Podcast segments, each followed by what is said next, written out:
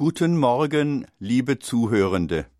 Wir setzen heute unsere Betrachtung der Gesänge zum Einzug, die der gregorianische Choral der Liturgie schenkt, fort mit dem Introitus des zweiten Fastensonntages. Am ersten Fastensonntag hatte der Herr selbst das Wort.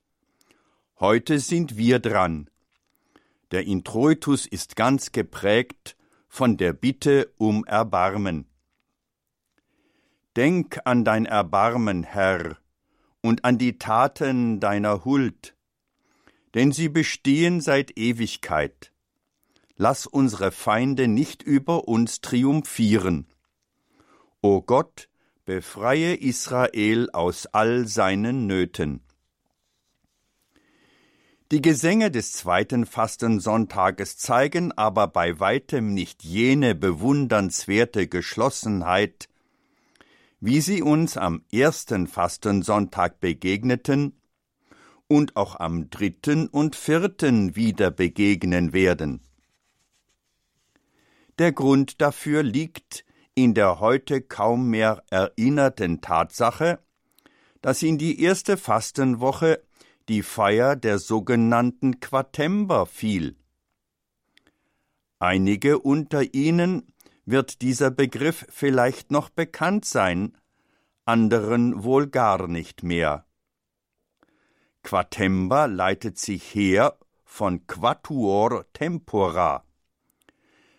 Man versteht darunter Tage der römischen Liturgie, die an den vier Jahreszeiten orientiert waren und die in der betreffenden Woche des Jahres mit einer besonderen Liturgie am Mittwoch und Freitag und mit einer großen Vigilfeier vom Samstag auf den Sonntag gefeiert wurden. Diese im Ursprung stadtrömischen Feiern wurden bei der Liturgieübertragung nach Franken im siebten Jahrhundert mit übernommen. Seit ihrem Ursprung waren sie bevorzugte Ordinationstermine mit dem Mittwoch und Freitag als Vorbereitung und der Ordination in der Vigilmesse am Samstagabend. In ihr wurden also alle heiligen Weihen vollzogen. Von den Lektoren, Akoluten über die Subdiakone und Diakone bis hin zu den Priestern. Wohlgemerkt handelte es sich dabei schon um eine Sonntagsmesse. Diese Messe zog sich denn auch oft bis in die frühen Morgenstunden hin, und es fand dann keine feierliche Messe mehr statt. In einigen alten Handschriften des achten und neunten Jahrhunderts steht dort Dominica vacat, die Sonntagsgesänge sind leer. Das Formular und damit auch der Introitus des heutigen Sonntags wurden erst zusammengestellt, als im achten Jahrhundert die Messe auf den Samstagvormittag verlegt wurde. Dabei wurde auf den Introitus der Mittwochsmesse zurückgegriffen. Der bekannte Sonntagsname Reminiscere also eigentlich dem ersten Wort des Introitus vom Mittwoch entnommen, hat seine Spuren bis ins Volkstümliche hinterlassen.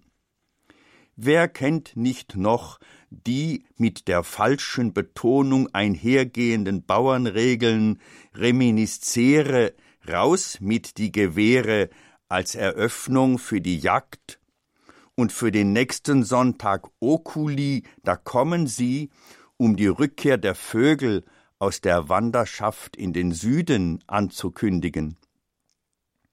Mir sind diese Hinweise heute wichtig, um einmal deutlich zu machen, dass wir uns bei unserer Feier in einen fast 2000 Jahre alten Strom liturgischen Tuns stellen, der von Beständigkeit und Entwicklung geprägt ist und dabei Texte singen und gesungen hören, die durch fast zwei Jahrtausende Menschen immer wieder nachgesprochen, nachgedacht und nachgesungen haben.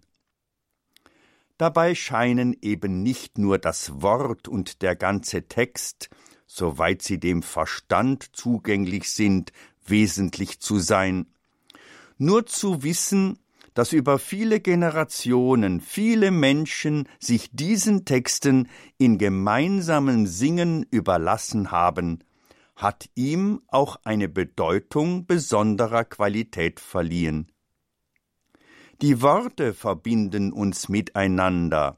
Sie wollen, vielleicht gerade am Sonntag mit dem Verklärungsevangelium, darauf hinweisen, was wesentlich ist, was uns das Wesen verbirgt und wer es uns offenbart. Der Introitus ist ein ganz demütiges Beten und Singen. Er lädt ein, Gott an seine Barmherzigkeit zu erinnern.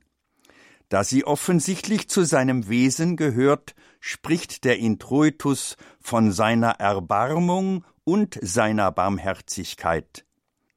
Hier können wir sehr schön beobachten, wie sich der Parallelismus membrorum, die inhaltliche Entsprechung der beiden Psalmvershälften, auch in der Vertonung wiederfindet.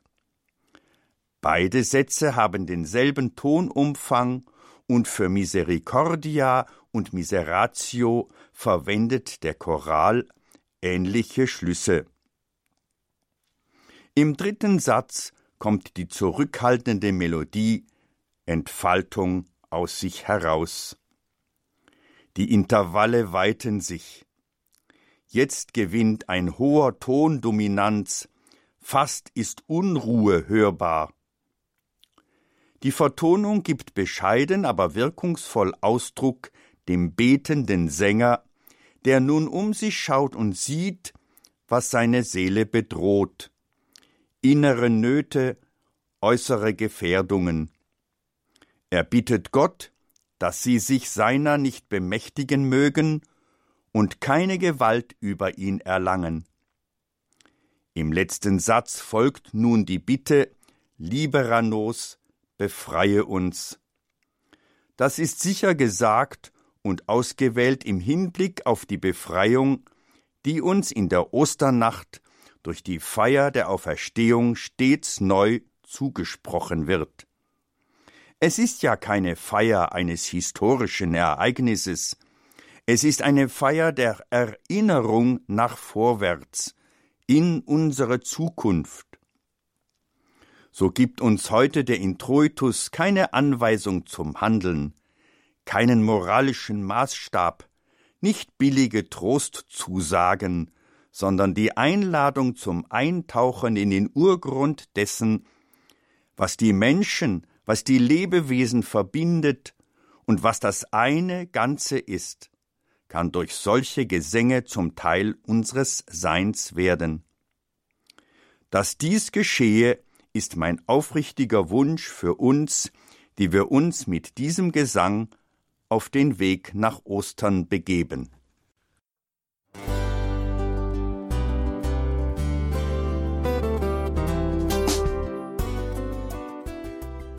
Liebe Zuhörerinnen und Zuhörer, vielen Dank, dass Sie unser CD- und Podcast-Angebot in Anspruch nehmen. Wir freuen uns, dass unsere Sendungen auf diese Weise verbreitet werden. Dieser Dienst ist für Sie kostenlos. Für uns ist er allerdings mit einem nicht unerheblichen finanziellen Aufwand verbunden. Deshalb sind wir für jede Spende dankbar. Alle Bankverbindungen unserer Spendenkontos können Sie über unsere Homepage horeb.org unter dem Menüpunkt Spenden einsehen. Dort besteht auch die Möglichkeit, online zu spenden. Natürlich nach den neuesten Sicherheitsstandards. Sie können diese Informationen auch bei unserem Hörerservice unter der Telefonnummer 08328 921 110 erfragen. Ich wiederhole die Rufnummer 08328 921 110. Vergelt's Gott für Ihre Unterstützung. Ihr Pfarrer Kocher.